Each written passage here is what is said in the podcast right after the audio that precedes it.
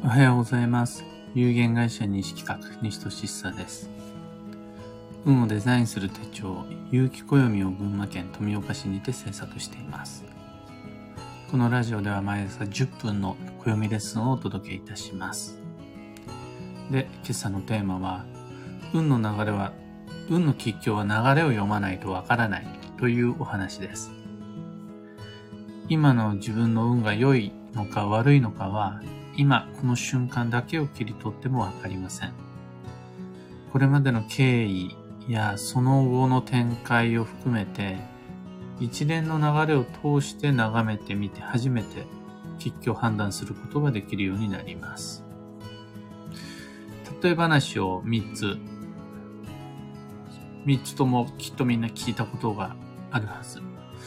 1つ目がバタフライエフェクトというやつで、ある場所での小さな蝶の羽ばたき、蝶々の羽ばたきが遠く離れた別の場所における将来の天候に大きな影響を及ぼすかもしれないという考え方です。それこそ蝶々が一回羽ばたいたらそれが台風になるみたいなことなんですが、実際それがあるかどうかというよりは、もう見落としてしまうようなほんの小さなきっかけが思いがけない大きな展開へつながることもあり得ますよという例え話。で、その視点においてはすごい小さなことっていうのも時の経過と様々な経緯を経ていろんなことっていうのが起こっていて予想もつかない大きな出来事になるっていうのはまあ確かにあって、それをバタフライエフェクトと言ったりします。で二つ目の例え話が、風が吹けば桶屋が儲かるというやつで、これは僕、辞書を調べるまで全然知らなかったんですが、どういうことかっていうと、全部で9つのステップがあって、こういうのを一回調べ始めるとついやっちゃうんですが、風が吹けば桶屋が儲かるとは、ステップ1が、大風が吹くと。ステップ2で、土ぼこりが舞って人の目に入る。特に昔の江戸の町とかっていうのは、舗装道路なんてなかったから。大風が吹くと土ぼこ、土ぼこりがブワッと舞う。そうするとステップ3で目の煩いが起こって、盲人が増える。目を患った人が増えると。で、4番目が、江戸時代においては、盲人のつく先といえば、三味線弾きだったと。5番、ステップ5、三味線が多く売れるようになると、その材料となる猫の皮が必要になる。三味線には猫の皮を使うから。で、ステップ6、猫の皮を取るためにみんなが猫を使ってをと捕まえちゃうと、そのせいで猫が減って逆にネズミが増えると。で、ステップ7、増えたネズミが各家庭の桶、箱をかじり穴を開ける。で、ステップ8、人は桶を求めて買いに走る。なぜならば増えてしまったネズミっていうのが桶をかじって穴を開けちゃうから。そうすると9、それを商いにする桶屋が儲かるっていう、ある一つの風からオケっていう全く異なる二つのを結びつけてしまう。その間に1か、1の大風から9の桶屋までの間で8つの経緯っていうのがあって、風が吹くと桶屋儲かるねっていう風になっちゃう。こういうのも結構よくあって、ツバメが低いところを飛んでたら雨が降るよとか、そういう風に全く関連性がなく見えることっていうのが、実は、経緯、その間の経緯を見ていくと繋がってるんだよっていう考え方で、風が吹けば桶屋が儲かるです。これ、うあれあるのかな？複数の諸説あるのかもしれないですが、バタフライエフェクトに似たような例え話っていうのが風が吹けば桶屋が儲かるです。で、三つ目の例え話が、本当に運をよく表しているので僕も好きな慣用句なんですが、人間万事採用が馬っていう、採用が馬っていう風なだけを言うこともあるのかな。これ中国の古事成語で、ある老人の持ち馬っていうのが逃げてしまったと。非常に落ち込んだ。自分の糞を嘆いた、この老人は。ところが、逃げたはずのその馬っていうのが後日、つがいとなる良い馬っていうのを従えて帰ってきたと。でおじいちゃんは喜んだ。やった、得した。あれは不運じゃなかったんだと。ところが、その馬に乗っていた老人の息子っていうのが落馬し、怪我をしてしまった。なんだよ、やっぱり運が悪かったんじゃないか。アンラッキーだってまた落ち込んだ。ところがそのおかげで息子は徴兵されずに命を落とさずに済んだ。結局は運がいいんじゃん、みたいな。多分あの、もう少し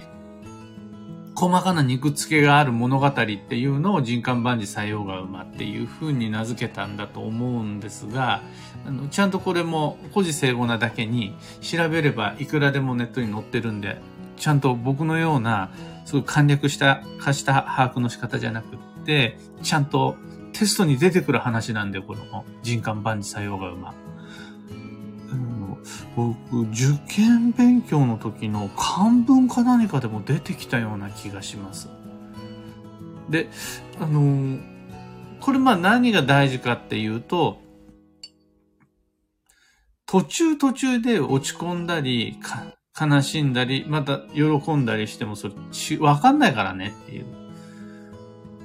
浮き沈んだだけで疲れて終わっちゃうみたいなことがあるから、もうジャッジするのはもうちょっと待てやっていう話だと思うんです。で、この3つの例え話、バタフライエフェクト、風が吹けば桶は儲かる、それと人間万事採用がうま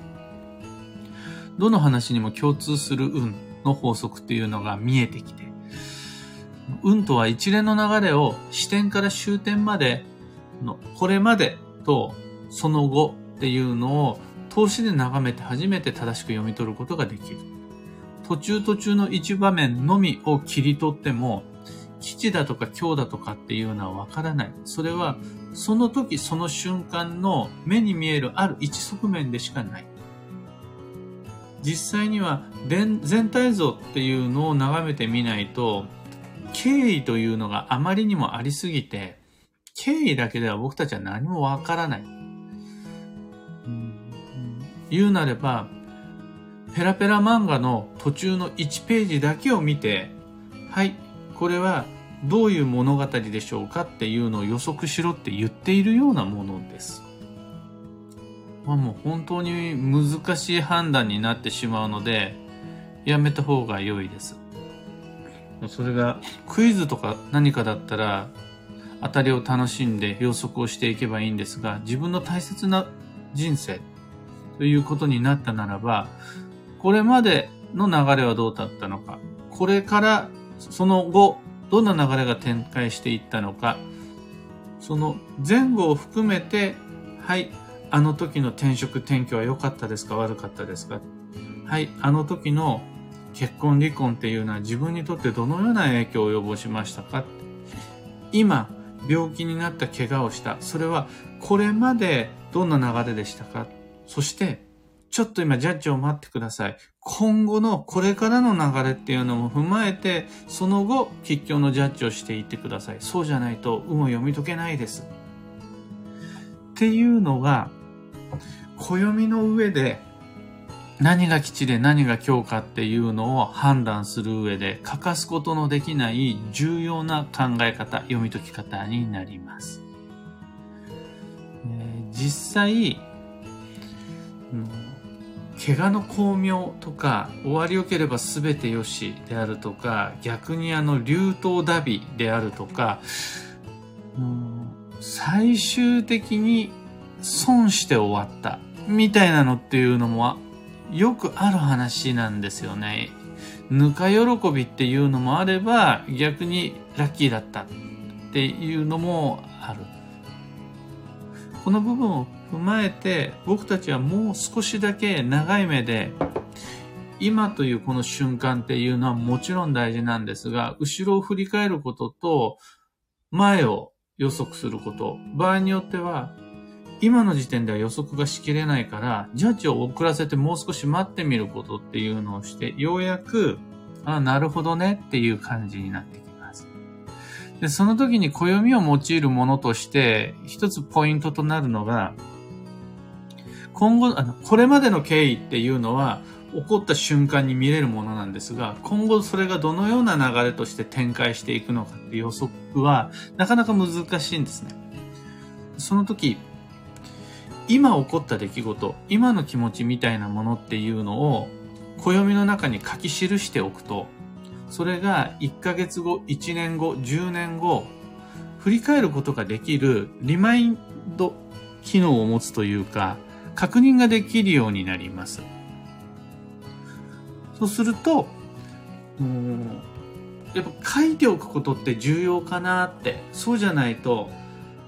一喜一憂して終わってしまうっていうことが多いので。僕は、なるべく、忘れちゃわないように、今のこの瞬間的な感覚っていうのが薄れてしまわないうちに、こんなことあった、あんなことあったっていうのを書いて残すようにしています。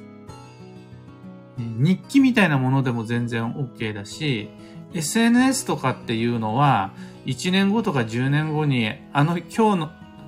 1年前の今日みたいな機能もあったりするんで、そういうのを時々パッていう風に見ると、あ、結果として今自分はここに至ってるんだから良かった悪かったっていうのを後から判断できるようになる。これがあの、運を流れで読み解くっていう方法になります。今朝のお話はそんなところです。一つお知らせにお付き合いください。ゆきこよみ先行予約限定セットのご注文を受けたまわります。送料無料、発売日より早く、特別価格でご自宅にお届けします。とてもお得なので、どれほどお得なのかだけでもウェブショップでご確認ください。見てほしいです。数量限定ではなく、あくまで期間限定っていうのが先行予約限定セットです。その期間限定っていうのが2022年8月8日夜8時です。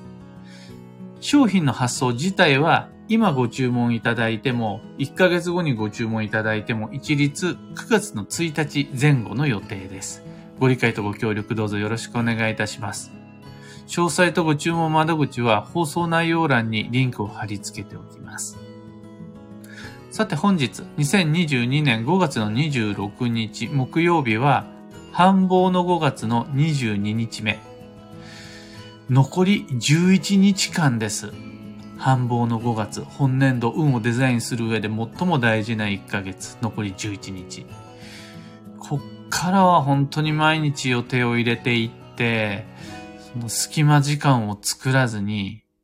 どんな出来事が起こって、どんな出来事を起こすのか、自らの意思で選択実行してきちです。今日の運勢は、記録。書いて残す。目に見える形であるならば、SNS の投稿とか、視覚化、壁に貼り付けておくとか、ポストイットでどっかメモとして貼り付けておくとかでも OK。リマインダー機能を利用しても大丈夫だし、予定としてスケジュール帳に書き込むなんかも OK。もう今日の配信の内容はこの運勢に引っ張られましたね。で幸運のレシピは豆腐。豆腐じゃなくても豆乳とか、あと今時流行りの大豆ミルク、代替ミルク、あとは厚揚げとかも OK です。回転寿司へ行くなら、初ガツオ、イサキ、タコ。あとは、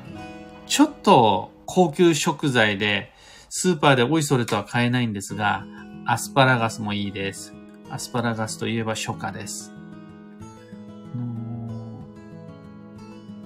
エネルギー補給をするときに、パワースポット、パワーストーン等も素晴らしいですが、僕はやっぱり直接体の中に入ってくる感覚っていうのを重視していて、それがあるとないので、運の上がり方、エネルギーの入り方が全然違うと思うので、実感することができる運のエネルギー補給として、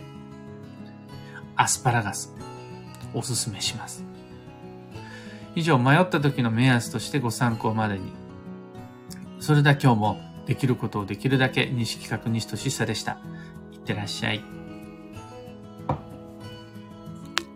今日も皆さんコメントありがとうございます。ハープさんおはようございます。ピアノさんありがとうございます。みのきさんいつもありがとうございます。タカさんおはようございます。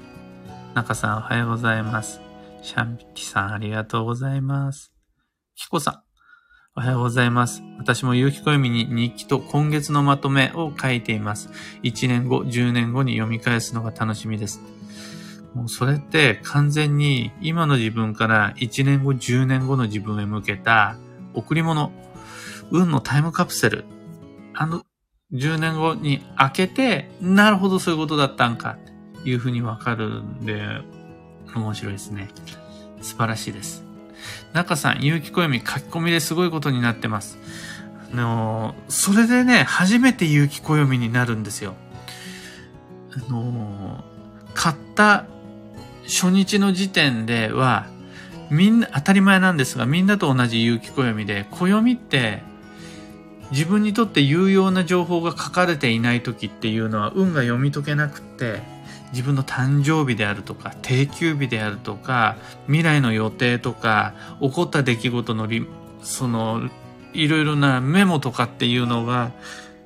書き込まれていって初めて有機暦になるんですね。勇気っていうのは、そのオーガニック、有機的なっていう意味でもあるし、助ける気の勇気でもあるし、自分を前に進む原動力としての勇気、えっ、ー、と、カレッジ、えっ、ー、と、勇ましい気持ち、頑張る後押しになるっていうのは、やっぱりね、書き込まないとダメなので、その読み物じゃなくて書き込む、書き物として暦を使ってもらえるように、えこれからも頑張っていきます。というわけで今日もマイペースに運をデザインしてまいりましょう。そのためのツールとしておそばに有機暦を置いていただけると嬉しいです。では僕も行ってまいります。